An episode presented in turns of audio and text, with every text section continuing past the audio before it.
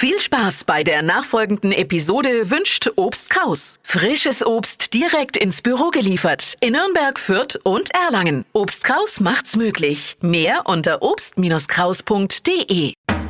Fränkisch für Anfänger und Fortgeschrittene. Heute der Hutzt. Die Gefahr, sich zu der Hutzen hat man den ganzen Tag und es kann alle Herrgottsfrische anfangen, wenn man den Wecker nicht kehrt hat. Und dann der Hutzt man sie heimi, damit man nur rechtzeitig in die Arbeit kommt. Und äh, so geht's noch den ganzen Tag weiter. Man hetzt von Termin zu Termin. Und wenn wir uns nicht mehrfach darauf aufmerksam machen, tät jetzt ein wenig langsam, du der Hutzt ja nur, kummert man aus dem Stress gar nicht mehr raus. Und wenn man sie der Hutz hat, kummer eh alle Warnungen zu spät.